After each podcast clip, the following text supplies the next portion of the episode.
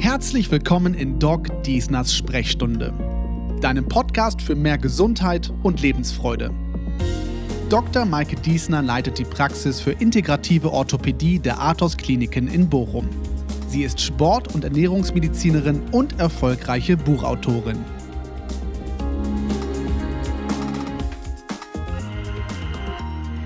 In meiner heutigen Sprechstunde geht es rund um das Thema Rehabilitation oder kurz Reha. Jetzt kriegt bitte bloß keinen Gähnanfall. Nein, damit meine ich keine langweiligen Kneipaufgüsse wie aus Omas und Opas Zeiten. Zum Thema Rehabilitation habe ich heute einen absoluten Experten zu Gast.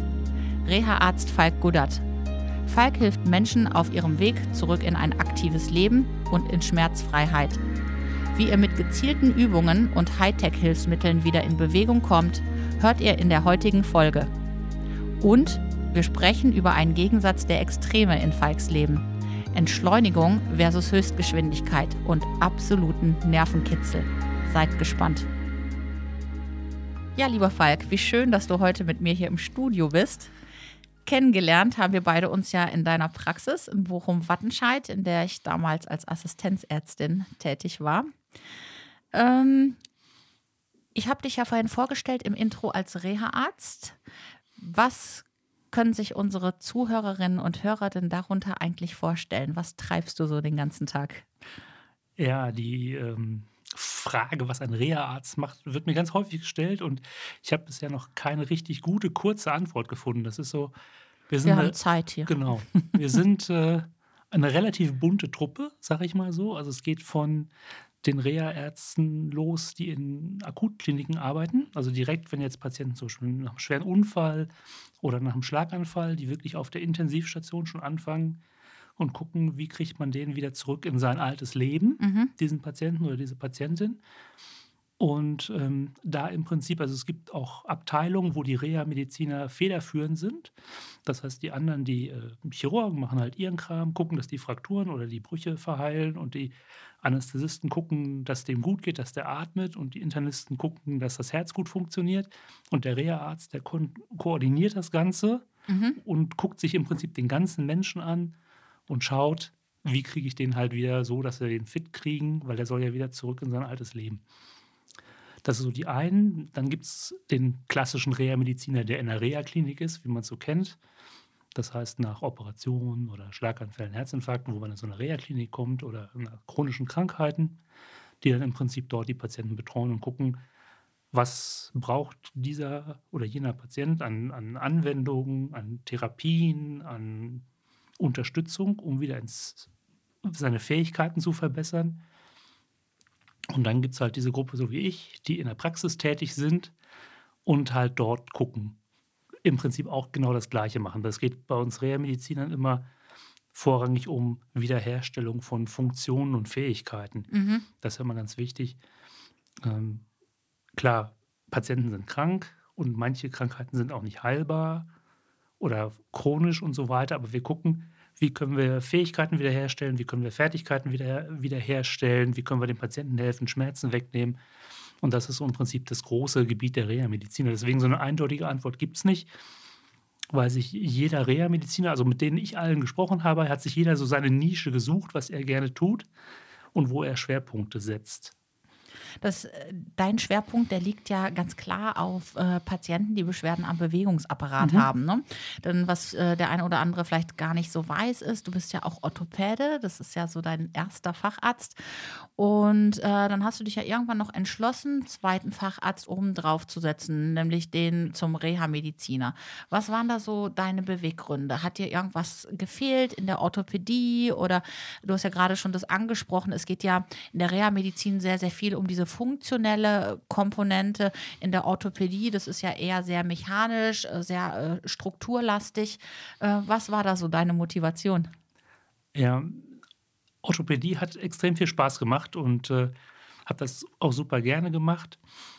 Dann auch operiert viel damals äh, Prothesen, also Hüft- und Knieprothesen und arthroskopiert und all solche Dinge getan. Und das auch mit viel Freude. Habe aber dann irgendwann festgestellt, naja, irgendwie jetzt mit 35 ist das ganz lustig. Aber irgendwann werde ich auch mal 50 und dann ist das vielleicht nicht mehr so lustig, weil das ist körperlich schon auch eine anstrengende Geschichte. Mhm.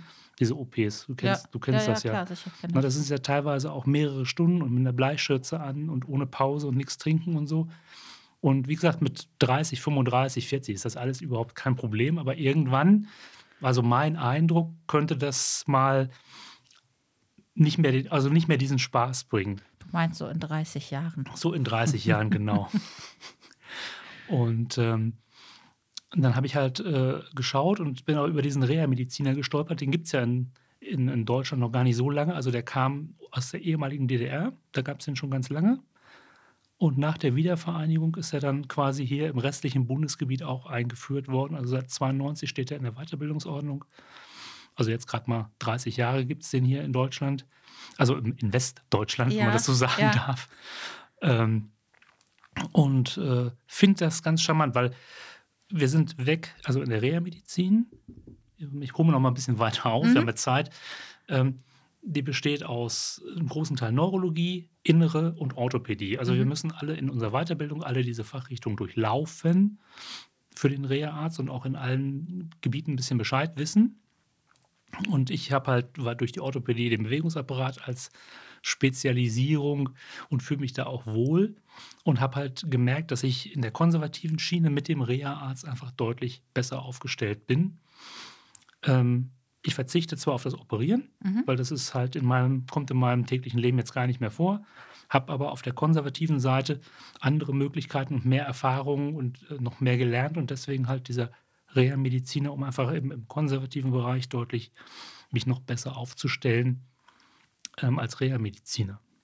Ja, ich weiß ja auch äh, natürlich, wie du so arbeitest, was so deine Behandlungskonzepte sind. Und im Prinzip kann man ja sagen, du bist der konservative Orthopäde mit Add-on. Also du greifst im Prinzip noch in andere Therapietöpfchen, um letztendlich noch den Patienten von seiner Funktion her dauerhaft besser zu machen, oder? Ja, so kann man das sagen, genau. Wir sind halt, Entschuldigung, ähm, wir sind halt ähm, im, im, im, Abrechnungssystem, sage ich jetzt mal. Das ist ja auch eine wichtige Geschichte. Ähm, gegenüber dem Orthopäden etwas besser gestellt insofern, dass wir mehr Zeit pro Patient haben. Mhm. Und das bringt natürlich Ruhe rein und das bringt natürlich die eine oder andere mehr Möglichkeit, weil ich kann mir halt mehr Zeit nehmen als diese sieben Minuten, die er im Schnitt bei der Orthopäde sich nehmen darf. Ja. Und das macht schon etwas aus, wenn man einfach mal auch kompliziertere Erkrankungen oder Krankheitsgeschichten in Gänze mal erfassen kann und sich einfach auch mal eine Viertelstunde oder 20 Minuten Zeit nehmen kann und für einen Patienten, um dann dort zu gucken, was braucht er jetzt als Patient oder nicht nur das Knie anzugucken oder nur die Hüfte oder nur den Rücken, sondern gucken, was braucht dieser Patient als Gesamtpaket quasi in Richtung auf seine Beschwerden. Das finde ich auch einen ganz wichtigen Aspekt, was du gerade gesagt hast. Denn wenn jetzt ein Patient zum Beispiel ähm, Beschwerden am Kniegelenk hat, man muss ja immer so ein bisschen das Übergeordnete auch sehen. Das habe ich ja auch in meinem Buch geschrieben, in meinem zweiten. Der Körper ist ja wie eine funktionelle Kette. Das heißt, jedes Gelenk ist ja durch Muskulatur, durch Sehnen und Bänder wieder mit dem nächsten Gelenk verbunden. Und oftmals ist es ja so, dass die Störung vielleicht gar nicht im Knie primär liegt, sondern dass an den Füßen etwas nicht stimmt, an der Statik oder dass es Beschwerden aus der Hüfte Hüfte herausgibt, die sich auf das Knie projizieren. Und von daher ähm, ja, ist es ein deutlicher Vorteil auch dieses Facharztes, Zeit zu haben, um eben den Patienten auch so in der Gesamtheit äh, zu untersuchen. Und ein zweiter Benefit ist ja auch, ähm, in der Reha-Medizin gibt es ja auch so ein bisschen mehr Budget, auch für gewisse Therapien, ne? auch als Kassenleistungen, wie zum Beispiel die Physiotherapie, manuelle Therapie. Erzähl doch mal ein bisschen was. Ähm, ein bisschen was. Also es geistert immer auch durch die ärztlichen Kollegen diese Geschichte, wir hätten überhaupt gar kein Budget. Wir könnten frei verordnen. Das ist natürlich nicht so.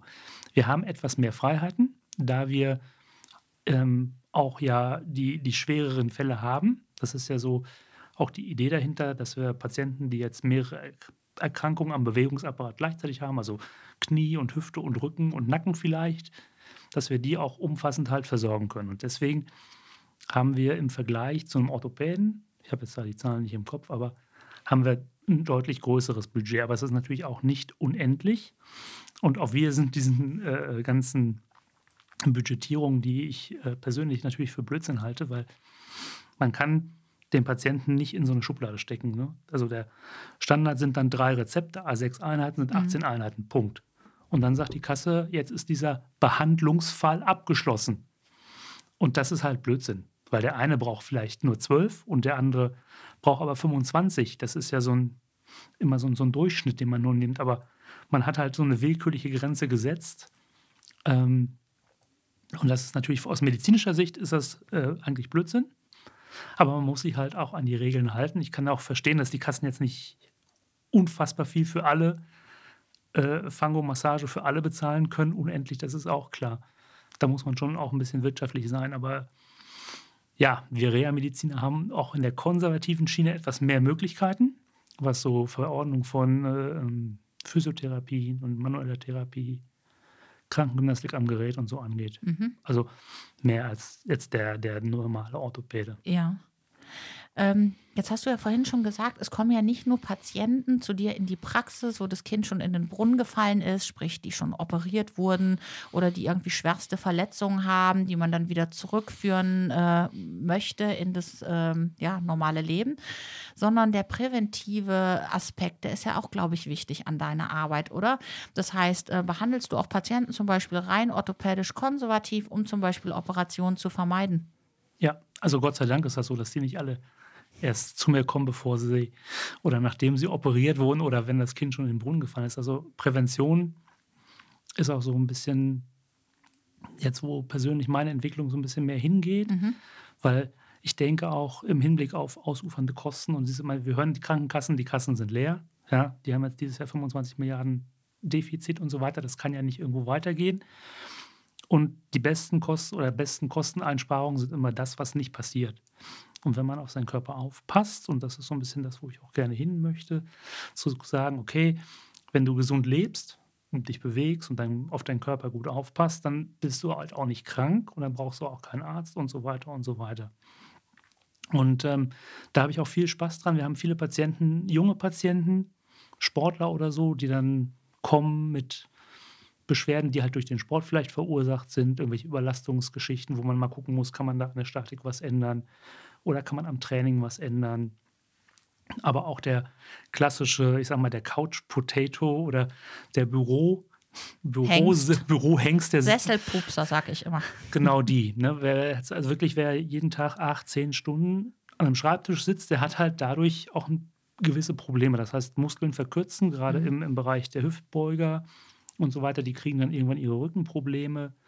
Und da kann man natürlich auch sehr schön konservativ ansetzen wenn man da ein bisschen in Richtung Aktivität, geht, wenn man Bewegung macht mit Physiotherapie und vielleicht auch den einen oder anderen ähm, physikalische Therapie, also jetzt Wärme, Kältetherapie, sowas, Elektrotherapie.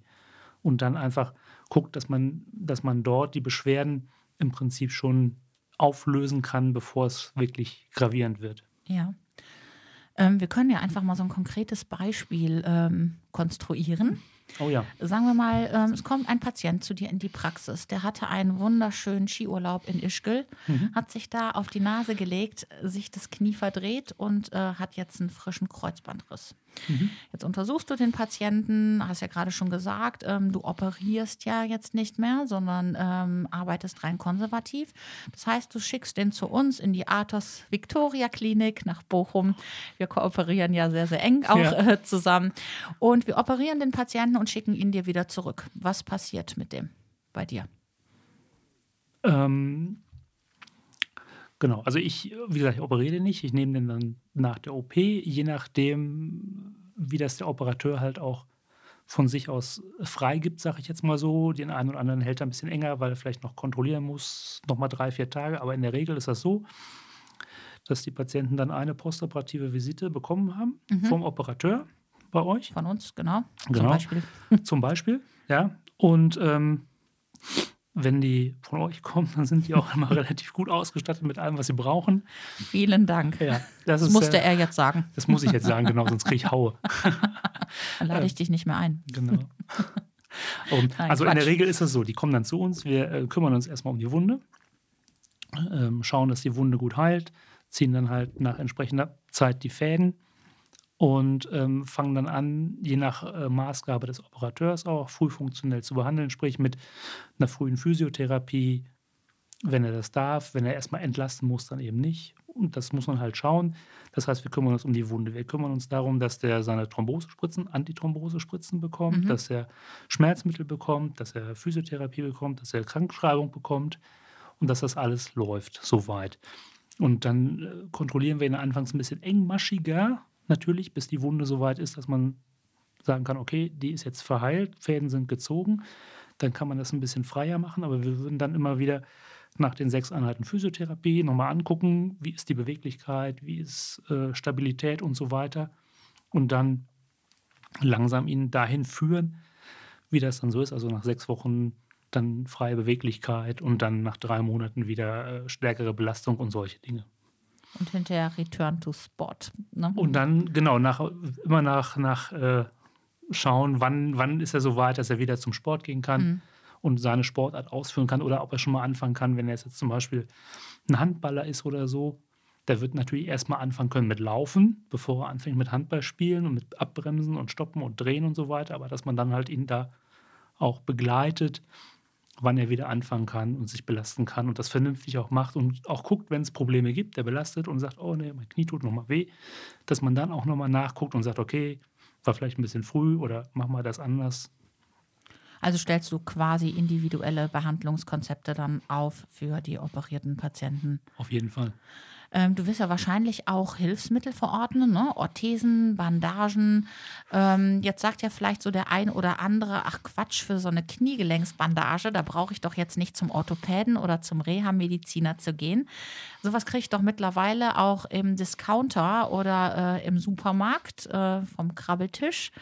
Ähm, wie beurteilst du sowas? Ähm, ist Geiz da immer geil an dieser Stelle? Nein, auf keinen Fall. Also meine, meine Oma hat immer gesagt, wer billig kauft, kauft zweimal. ja, da ist was das dran. Ist, da, ist, da ist wirklich was mhm. dran. Ähm, aber Bandagen ist nicht gleich Bandage. Also gibt es eine riesige Bandbreite. Auch wenn man jetzt über eine Standard-Kniebandage spricht, gibt es halt die vom Supermarkt oder von Aldi oder irgendwoher, die halt äh, im Prinzip eine für alle sind die in der Größe verstellbar sind und so weiter, die natürlich auch keinen Halt bieten. Also da, ist, da brauchen wir nicht diskutieren, die bieten überhaupt gar keinen Halt. Die haben einen Klettverschluss irgendwie, dass man die auf die Größe anpasst und dann gibt es da irgendwie gar nichts. Und die, die guten Bandagen, die werden halt dann von mir verordnet, dann von einem Orthopädietechniker, also das ist ein Ausbildungsberuf, der sich mit, nur mit Orthopädietechnik beschäftigt, wird das ausgemessen, das Bein, jetzt bei einer Kniebandage zum Beispiel oder auch der Arm, die Schulter, das wird ausgemessen dann wird eine passende Bandage in der Größe halt da angepasst auf diesen Patienten direkt. Das heißt, die Bandage wird auf den Patienten angepasst und nicht der Patient muss sich auf die Bandage anpassen quasi.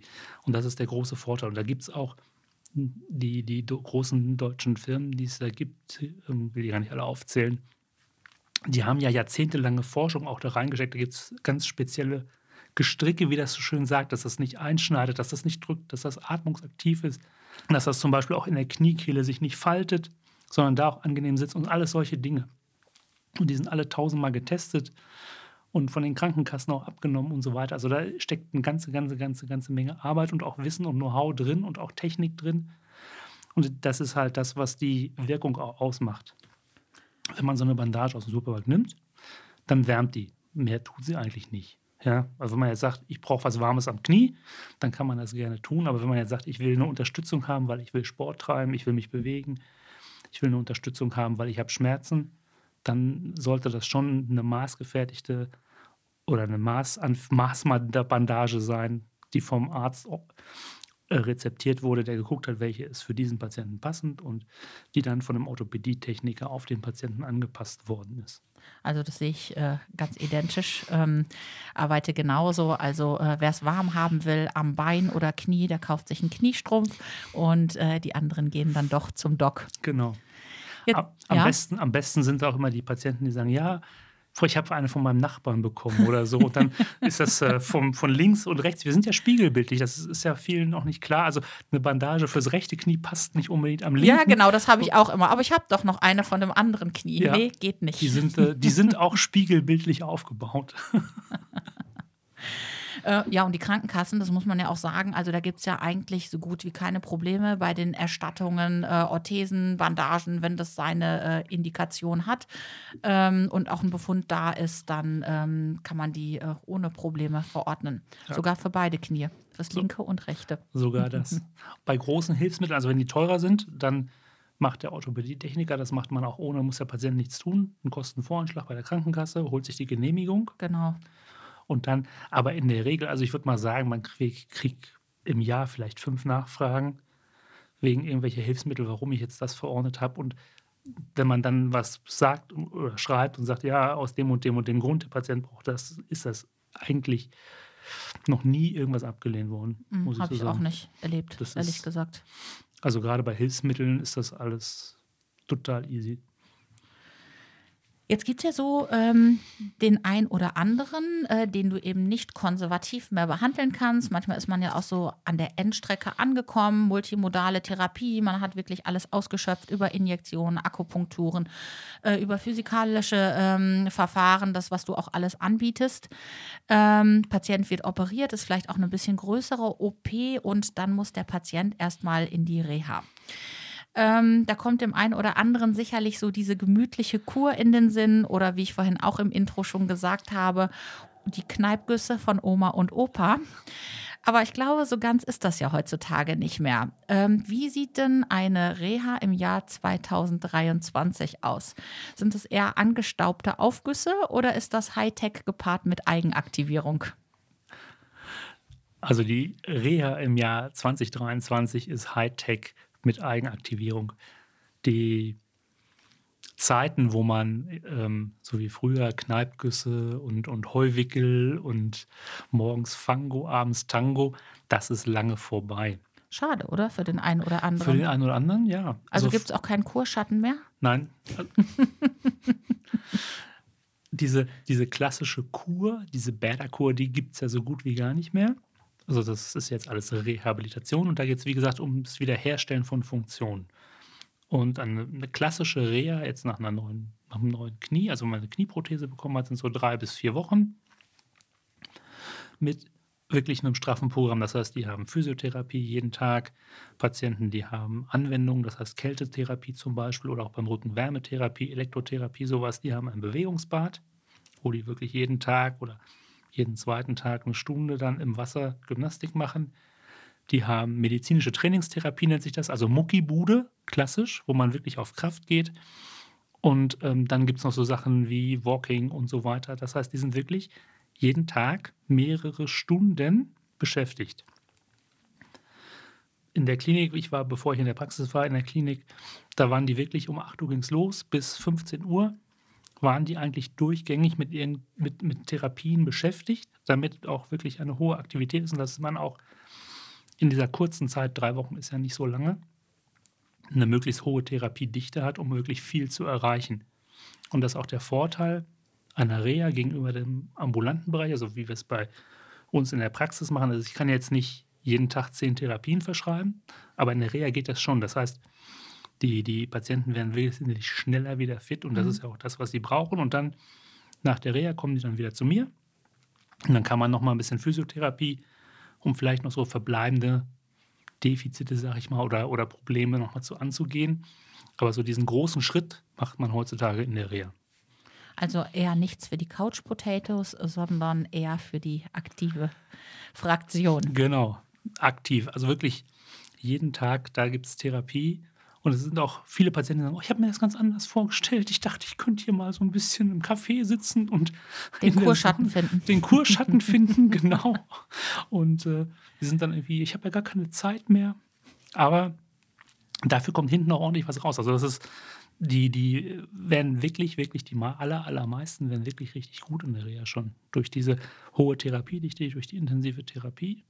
Das ist schon eine gute Sache. Ja, und dann hast du ja letztendlich auch ambulant hinterher eine ganz andere Ausgangssituation, um dann auch nochmal mit äh, ja, ambulanten Therapien äh, das Ganze fortzuführen. Ne? Gibt man nochmal Genau. der Sache den letzten Schliff. Genau. Und das ist auch die, die, die äh, Dauer, bis die wieder total fit sind, sinkt auch dadurch ab. Also wenn die jetzt wirklich drei oder vier Wochen intensiv das hatten, dann sind die nach acht, neun Wochen und postoperativ nach einer Knieprothese eigentlich so weit, dass sie wieder komplett normal ohne Stützen laufen können, ohne Schmerzen laufen können, dass man auch dann einen Spaziergang machen kann, einkaufen gehen kann, das normale Leben wieder machen kann.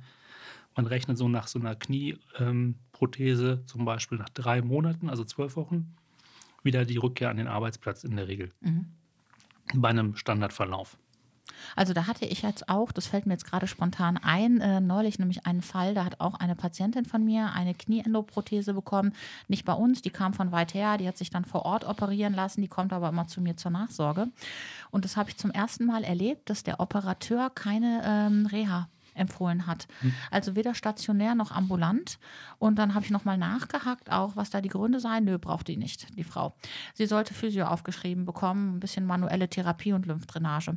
Und wir hampeln immer noch herum. Also äh, das Ganze ist jetzt äh, schon über drei Monate her. Die ist immer noch nicht gut von der Funktion. Und äh, es fällt mir jetzt einfach gerade so auf nochmal, ähm, weil du ja auch gesagt hast, das ist einfach wichtig, wenn die da ordentlich auch gefordert werden, ähm, mitmachen und sich selbst auch einbringen, dass dann eben auch die Ergebnisse nicht nur besser, sondern auch schneller kommen. Und ähm, ja, äh, an diesem konkreten Beispiel äh, sieht man im Prinzip auch im Vergleich zu den anderen, wie wichtig das ist, gerade so die ersten Wochen nach den Operationen, dass man da eben auch sehr, sehr aktiv am Ball ist. Das ist irgendwie so wie der Turbo. Das ist nochmal so, so ein Booster, vier Wochen und dann danach geht es ja eigentlich den meisten richtig gut schon. Also die haben noch ihre Defizite, klar. Aber den meisten geht es schon so weit, dass die zu Hause alleine klarkommen, dass sie sich versorgen können, dass sie einkaufen können, kochen können, in der Wohnung hin und her laufen können, alleine auf die Toilette gehen und so weiter. Das sind ja alles Dinge, die ja wichtig für den Alltag sind.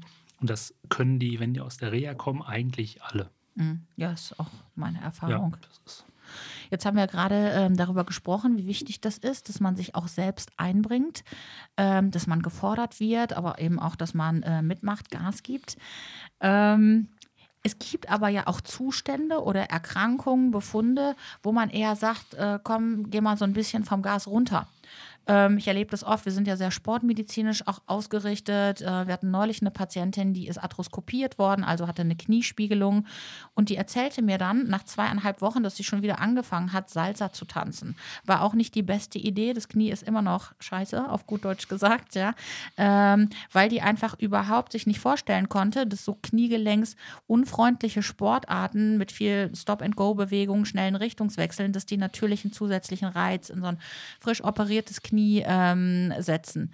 Ähm, was sagst du zu dem Thema Entschleunigung und findest du das schwierig, ähm, gerade junge Menschen oder eben sehr sportlich aktive ähm, dazu zu bringen, einfach mal vom Gas zu gehen? es gibt immer, immer so und solche, die, wer jetzt wirklich sportlich aktiv ist, also gerade vielleicht auch in der Mannschaft spielt oder auch irgendwie eine Idee hat, also was man, was ja heutzutage so, so Mode ist, äh, zum Beispiel, ähm, ich will Marathon laufen oder einen Halbmarathon und dann setzen sie sich so das Ziel, in was weiß ich, an dem und dem Tag ist dann in Köln der Marathon und da will ich mitlaufen. Und dann wird im Prinzip alles dem doch untergeordnet. Ja, alles daran gesetzt. Ja, so nach dem Motto, ich habe die Startgebühr schon bezahlt und ich muss jetzt laufen. Und ähm, wo man dann sagt, ähm, bitte, du musst jetzt Pause machen, du musst vier Wochen gar nichts machen, ähm, damit das überhaupt wieder was wird. Ähm, das ist das eine Extrem. Das ist immer schwierig, die Leute dann wirklich auch zu bremsen. Weil auf der einen Seite möchte ich gerne, dass die aktiv sind, klar, weil das natürlich Heilung ist und so weiter, aber bei bestimmten Erkrankungen gerne auch so Überlastungsbeschwerden oder Schäden, muss man halt einfach eine Pause machen. Gerade zum Beispiel auch Muskelverletzungen bei Sportlern, die jetzt äh, Muskelfaserriss oder Muskelzerrung haben, das dauert einfach auch total lange und das ist total für die Patienten total äh, unbefriedigend. Die wollen und sind wie so ein Rennpferd in der Box mit den Hufen scharrend und man muss immer sagen, nein, noch nicht, nein, noch nicht, nein, noch nicht. Ja, das kenne ich auch. Ja. Und dann gibt es halt diese andere Fraktion, die sagen, oh, jetzt habe ich irgendwie Knieschmerzen, jetzt lege ich mich am besten erstmal drei Monate auf die Couch und mache gar nichts. Was natürlich genauso falsch ist, weil nach den drei Monaten wird das auch nicht besser sein. Nee, vor allem der Knorpel, der ernährt sich ja auch äh, durch die Bewegung. Ne? Ähm, Der Genau. ist ja jetzt nicht versorgt mit Blutgefäßen und von daher, ähm, wie in so vielen Lebensbereichen, liegt meistens der Königsweg in der Mitte. Genau. Immer der, der, der Wechsel von Belastung und Entlastung. Aber ähm, was du auch sagst mit der Entschleunigung, wichtig ist auch dem Körper immer Ruhezeiten zu geben. Also jetzt zum Beispiel, wenn man Training, auch trainiert. Der Körper braucht ja eine Regenerationsphase. Das heißt, ich mache Krafttraining zum Beispiel, äh, Muskeltraining, gehe dann ins Fitnessstudio. Dann muss ich meinem Körper auch hinterher einen Tag oder zwei, gerade am Anfang, Zeit geben, um sich wieder zu regenerieren. Wir haben ja bei uns in der Praxis eine Zeit lang auch EMS-Training gemacht. Mhm. Mm, Und da sagt man auch zwei Tage danach gar nichts machen, weil das einfach so anstrengend ist. Man spürt das vielleicht nicht so sehr, dass das jetzt für den Körper so anstrengend ist, aber wo man wirklich auch sagen muss, du brauchst halt zwei Tage Regeneration, sonst überlastest du deinen Körper. Das kann man halt an den Laborwerten, also gibt es Studien zu, auch sehen, dass wenn man immer wieder da rein trainiert, wird es einfach nicht besser. Und ähm, das ist halt auch wichtig, diese, diese Balance zwischen Training und Anspannung und der Entspannung, Entschleunigung, der Regenerationsphase auf der anderen Seite. Dass man so, ein, so eine Balance hält eben. Ja. Ähm, wenn wir uns jetzt mal so deine besonderen Freizeitaktivitäten angucken. Ich habe das ja vorhin auch schon ähm, in der Einleitung angekündigt. Ähm, bist du ja auch so ein bisschen ein Mann der Extreme. Ähm, da ist ja so das Thema Entschleunigung nicht so wirklich deins. Zumindest, wenn ich das immer so verfolge, auch auf Instagram und überhaupt in ähm, Social Media Kanälen. Ähm, wie kam es denn dazu, dass du als Rennfahrer aktiv geworden bist? Das war schon immer ähm, so, so ein Traum von mir. So der kleine Junge, der Rennfahrer werden will. Ich habe auch früher als Kind dann immer Michael Schumacher geguckt und wie wir das alle gemacht haben. Und habe immer gedacht, boah, ich will das auch machen, ich will das auch machen, ich will das auch machen. Aber natürlich, wie das dann im Leben ist, ne, da hat man ein Studium und dann muss man arbeiten gehen und Familie und dies und das. Und dann hat man so, muss, man, muss, der eine oder andere Traum einfach mal so ein bisschen an die Seite geschoben werden. Und dann habe ich vor zwei Jahren, habe ich dann gesagt, so, jetzt mache ich das. In, heutzutage ist das auch äh, durch, durch die durch Social Media und so weiter, ist das einfach auch viel besser vernetzt. Also man kann einfach auf Teams zugehen, die suchen Fahrer zum Beispiel, die haben Fahrerplätze anzubieten auf dem Rennauto und die einen dann begleiten. Und ähm, ja, dann habe ich mir gesagt, jetzt, jetzt oder nie. Und ich werde äh, Rennfahrer. Gab es da irgendwie einen Auslöser? Weil du ja auch gesagt hast, naja, man ist ja äh, so über Jahre so in seinen Dingen drin. Ne? Aus dem einen ergibt sich oft das andere. Äh, Job, äh, Praxis, Familien, Gründung. Gab es da irgendwie ein Ereignis, dass du gesagt hast, so jetzt mache ich das? Nee, eigentlich nicht. Nicht eigentlich so? nicht, ne. Also ich habe so, also ich habe auf YouTube, wie man heute sagt, auf YouTube habe ich halt, ähm, da gab es so eine, so, eine, so eine Serie halt über so ein paar Jungs, die das gemacht haben, die gezeigt haben, wie sie diese Schritte in den Rennsport gegangen sind. Und ähm, da habe ich gedacht, okay, das kannst du auch. Und habe dann einfach gesagt, okay, ich gucke einfach mal, wie das ist, wie es geht und so weiter und gehe dann halt meine Schritte. Und dann habe ich Gott sei Dank ein äh, äh, sehr nettes Team gefunden. Ja, hier Grüße gehen raus an Monkey Town Racing. Auch über äh, Instagram oder wie hast du die gefunden? ähm, es, gibt, es gibt tatsächlich auch sowas wie ein Ebay für sowas. Okay. Also ein äh, sich Motorsportmarkt, wo halt dann dort sich diese Leute zusammenfinden. Und ähm, und da habe ich dann halt äh, Kontakt aufgenommen mit denen und dann haben wir uns getroffen und das hat gepasst. So vom, das muss ja vom Persönlichen her passen Mhm. und auch was die bieten und was die suchen. Und ähm, die waren auch, äh, also es sind ja auch Teams, die zum Beispiel Hochklassiger fahren, die sagen, nee, wir brauchen einen fertigen Fahrer, der schon, was weiß ich, zehn Jahre Erfahrung hat und ne, der schnell fährt, der auf Sieg fährt oder so. Das Mhm. bin ich ja nicht, ich bin ja blutiger Anfänger sozusagen. Na, jetzt auch nicht mehr Jetzt so auch ganz, nicht mehr ne? so ganz. Und die aber sagen, nee, komm, wir begleiten dich auf deinen Schritten, wir Mhm. nehmen dich an die Hand. Und dann macht man eine Rennlizenz. Da gibt es einen Kurs, erst theoretisch und dann auch praktisch, wo man halt äh, das Verhalten auf der Rennstrecke lernt, Mhm. was man so tun da muss und was Flaggensignale bedeuten und wie so ein Startprozedere ist und wie die Regeln sind und so weiter. Auf dem Nürburgring oder wo findet das statt? Nee, Hier. diese, diese Lizenzdinger finden woanders. Also ich war in äh, Mendig auf einem stillgelegten Flughafen. Mhm. Da kann man halt schön fahren. Und äh, da bieten, also es gibt da verschiedene Anbieter, die bieten dann so Lizenzkurse an, wo man dann, die müssen halt vom Deutschen Motorsportbund lizenziert sein auch. Und dann kann man da dies machen und dann kriegt man vom Deutschen Motorsportbund die Rennlizenz. Mhm. Dann kriegst du also die ganz kleine, die äh, äh, nationale, was war denn das, nationale äh, A-Lizenz, glaube ich. Und dann darf man mit der in Deutschland bestimmte Serien fahren. Und je mehr Ergebnisse man eingefahren hat, umso höher, dann kann man demnächst, also ich habe dann nach dem einen Jahr, wo ich dann, ich, also ich bin dann auf dem Nürburgring, auf der Nordschleife gefahren, Mhm. in der RCN, das ist so eine, ähm, offiziell ist das eine Leistungsprüfung, ähm, die ganze Saison. Und mit meinen ganzen Ankünften dort habe ich dann im Jahr drauf dann die internationale D-Lizenz beantragt. Das heißt, ich darf jetzt auch etwas schnellere und stärkere Autos fahren und dürfte auch an anderen Rennserien teilnehmen. Ich darf also, dürfte jetzt auch in, in, irgendwo in Europa an Rennserien teilnehmen. Und dann kann man sich da so langsam hochfahren. Das heißt, Mhm. wenn man dann irgendwann in die Formel 1 will, da muss man vorher erst diese ganzen anderen Lizenzen durchlaufen haben. Also das ist nicht so, ich mache jetzt mal das Portemonnaie auf und kaufe mir einen Sitzplatz in der Formel 1, das geht halt nicht. Ja, ist äh, wie mit den meisten Dingen im Leben, oder? Ja. Man muss sich da hocharbeiten. Genau. Wie ist denn das eigentlich? Suchst du so generell den Nervenkitzel in deinem Leben oder ist der Motorsport da eine Ausnahme? Also eher die Ausnahme. Also ich bin eher, eher, eher ein ruhiger Vertreter, ein ruhiger Fahrer. Ähm, und das ist auch eigentlich weniger der Nervenkitzel. Das ist so, ähm, so, ein- so, so ein Abschalten auch. Also wenn ich im Auto sitze, dann habe ich halt nur das Auto. Ich konzentriere mich darauf, zu fahren, die äh, also Bremspunkte zu treffen, Einlenkpunkte und so weiter, wirklich möglichst perfekt, wenn man so will, zu fahren. Also da geht es ja immer, es geht ja immer besser, es geht ja immer besser, auch, auch ein Lewis Hamilton und so weiter, der fährt ja immer, kann ja immer eine noch schnellere Runde theoretisch fahren.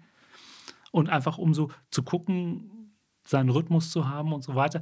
Und alles andere wird ausgeblendet. Das ist eigentlich ein total schönes Gefühl, weil ich habe wirklich nur Konzentration ins Auto. Ich denke an nichts anderes und äh, fühle das Auto, ähm, habe die Konzentration auf der Strecke und sonst gar nichts. Und das ist so ein, so ein Abschalten auch. Ja, das ist auch, glaube ich, wichtig in unserem Job, oder? Ja. Wir sind ja den ganzen Tag gerade, wir Konservativen, wir sprechen ja von morgens bis abends mit äh, gefühlt Millionen von Patienten. Und mir geht das auch so mittlerweile. Also ich habe es da ein bisschen gemütlicher als du. Ähm, ich bin entweder auf dem heimischen Laufband unterwegs oder ich häkel. Das habe ich jetzt angefangen. Ja, Aber ähm, ja, das, was ich damit sagen will, ist einfach, dass es wichtig ist, dass man sich irgendwie mal auf eine ganz andere Sache fokussiert, ne? um den Kopf auch mal frei zu kriegen. Und selbst wenn das vielleicht auch irgendwie konzentrationsfördernd äh, fordernd ist, ja, ähm, dann ähm, entspannt das hinten raus trotz dessen. auf jeden Fall. Also gerade äh, gerade Rennfahren, man meint das gar nicht, ist es extrem nicht nur psychisch anstrengend, sondern auch körperlich anstrengend. Also nach so einem auf der Nordschleife fahren wir mal so sieben, acht Runden, ein Stint, also ne, bis der Tank einmal leer ist quasi. Ähm, das sind dann so ja, Stunden 15. Da bin ich hinterher patschnass geschwitzt. Also wirklich, das ist alles, äh, wir haben ja diese feuerfesten Overalls und so alles an. Aber da ist einfach alles pitsch, patsche nass. Das ist so anstrengend. Ich habe mal ähm, Pulsuhr mitlaufen lassen. Also ich habe da so 160 bis 180 Puls die Wahnsinn. ganze Zeit. Das ist wirklich, aber weil es halt so, so fordernd auch ist, also körperlich anstrengend. Aber es macht halt unfassbar viel Spaß. Das ist, lässt einen auch nicht los. Ja, das merkt man, ähm, dass da jede Menge Leidenschaft drin Ja. steckt. ähm, Gab es denn auf der anderen Seite auch schon mal einen Moment oder irgendwie einen Zwischenfall, der dich so ins Grübeln gebracht hat? Oder ähm, ja, irgendwie eine Situation, wo du gezweifelt hast, ähm, möchte ich einfach auch bei diesem Sport bleiben? Ja, auf jeden Fall. Also ich hatte im letzten Rennen meiner ersten Saison 2021 ähm, im Regen auf der Nordschleife einen Unfall, wo das äh, Auto komplett kaputt war hinterher. Okay. Ähm, ja, das war ein bisschen missverständliche Flaggensignale und dann haben wir, habe, habe ich mich mit jemandem anderen berührt und dann sind wir beide abgeflogen. Mhm. Ähm, es ist uns beiden nichts passiert, das ist immer das Wichtige. Sei Diese. Autos, Ja. ja. das ist das ist echt das Schöne. Die Autos sind unfassbar sicher mit äh, Überrollkäfig da drin, der eingeschweißt ist und Sechs-Punkt-Gurten und allen Sicherheitseinrichtungen. Also diese Autos sind unfassbar sicher. Aber das war halt schon so ein, schon so ein kleiner Schlag in die, in die Psyche, wo ich dachte, okay, ähm, da muss er jetzt erstmal mit klarkommen. Und dann habe ich gedacht, okay, hol, ich hole mir ähm, vor der neuen Saison ein bisschen Sicherheit. Und dann waren wir ähm, im März 22 in Hockenheim testen Mhm. und hatte dann da auch im Regen Aquaplaning in einer Kurve und habe das Auto verloren. Das ist, ja, aus dem Nichts, habe mich ein paar Mal gedreht, bin dann irgendwie mit 120 in die Leitplanke geknallt. Oh Gott. Ja, auch da ist mir zum Glück nichts passiert, bis auf ein paar blaue Flecken. Ähm, aber da bin ich aus dem Auto ausgestiegen und habe gesagt, ich mache das nie wieder. Punkt. In Ja klar, zwei Ereignisse, ne? Auch Genau. relativ kurz hintereinander. Genau. Ich habe gesagt, das mache ich nie wieder. Und bin dann auch gesagt, okay, das mache ich nicht. Und hab, bin auch ja, ein paar Monate standhaft geblieben. Ja. Ähm, ja, ich habe das auch dann durchgezogen, weil fühlte mich auch nicht danach. Aber irgendwann war dann wieder so, ein, so, ein, so eine Idee zu sagen, der Nervenkitzel? Oder die Sache so, ach, kannst ja vielleicht doch noch mal. Und dann bin ich einfach nur testen gewesen. Also es ging halt um nichts, Testfahrten. Und das hat echt extrem Spaß wieder gemacht. Das war oh, tolles Wetter, perfekte Bedingungen, Auto hat Spaß gemacht. Und dann habe ich gedacht, okay, fühlt sich gut an, fühlt sich richtig an, ich mache jetzt weiter. Hast du da irgendwie so Strategien für dich entwickelt, um aus solchen Krisen wieder herauszukommen oder um einfach auch wieder so Selbstvertrauen zu schöpfen? Ähm, ja, man muss halt immer gucken. Ähm, also das, das erstmal analysieren. Was ist genau gewesen? Ähm, das war jetzt bei beiden Unfällen nicht wirklich mein Fehler. Also klar, hätte man das immer irgendwie. Ne? Aber ähm, so vom, vom Gefühl her, ich habe halt keinen, keinen groben Schnitzer gemacht. Ich habe jetzt nicht irgendwie was übersehen zum Beispiel oder ich habe jetzt nicht ähm, irgendwie falsch reagiert oder so. Das war einfach teilweise, es war einfach Pech. Wir waren einfach zu schnell oder zu nah aneinander oder da war halt gerade die Pfütze, wo ich war in Hockenheim. Da macht, macht man gar nichts mehr. Also hätte kein anderer auch was gemacht. Also in der Pfütze, dann geht er mit dem Heck weg bei 160 oder so und dann dreht man sich einfach auf den Nassen und den fängt man auch nicht mehr das Auto. Und den Fehler einfach analysieren und gucken, was ist genau passiert. Was kann ich beim nächsten Mal besser machen? Und wir sind ja immer bei allen Dingen, wir sind ja nicht perfekt, wir sind ja alles Menschen. Und man kann halt immer nur schauen, wie kann ich das für mich besser machen oder jeden Tag so ein kleines Stückchen vielleicht besser machen. Dieses, ähm, wir hatten das schon mal gesagt, ähm, zu sagen, ich mache irgendwas, ich scheitere, ich mache es dann nochmal und scheitere besser, um dann irgendwann wieder immer, immer, immer besser zu werden dabei. Ja, also gerade auch im Rennen, das zeigt einem so, du wirst ja nie perfekt sein. Egal wie gut wir fahren, es ist immer, immer einer besser und immer einer schneller. Das ist halt so. Aber einfach auch zu gucken, das Beste für mich rausholen und dann ist auch alles gut. Ähm, aus diesen Erfahrungen, die du jetzt ähm, da so gemacht hast in dem Rennsport, überträgst du das auch so auf deine Arbeit in deiner Praxis oder ähm, zum Beispiel auch umgekehrt, dass du äh, Dinge, die du in deiner Praxis für dich implementiert hast, dass du die wiederum auf den Rennsport überträgst? Ja, Schwierige Frage jetzt. Schwierig, weil man kann das ja, man kann das ja nicht trennen. Also ich bin ja immer die gleiche Person. Und natürlich nehme ich die Dinge aus dem Rennsport mit in die Praxis. Ähm, gerade sowas mit, was Konzentration und solche Dinge angeht.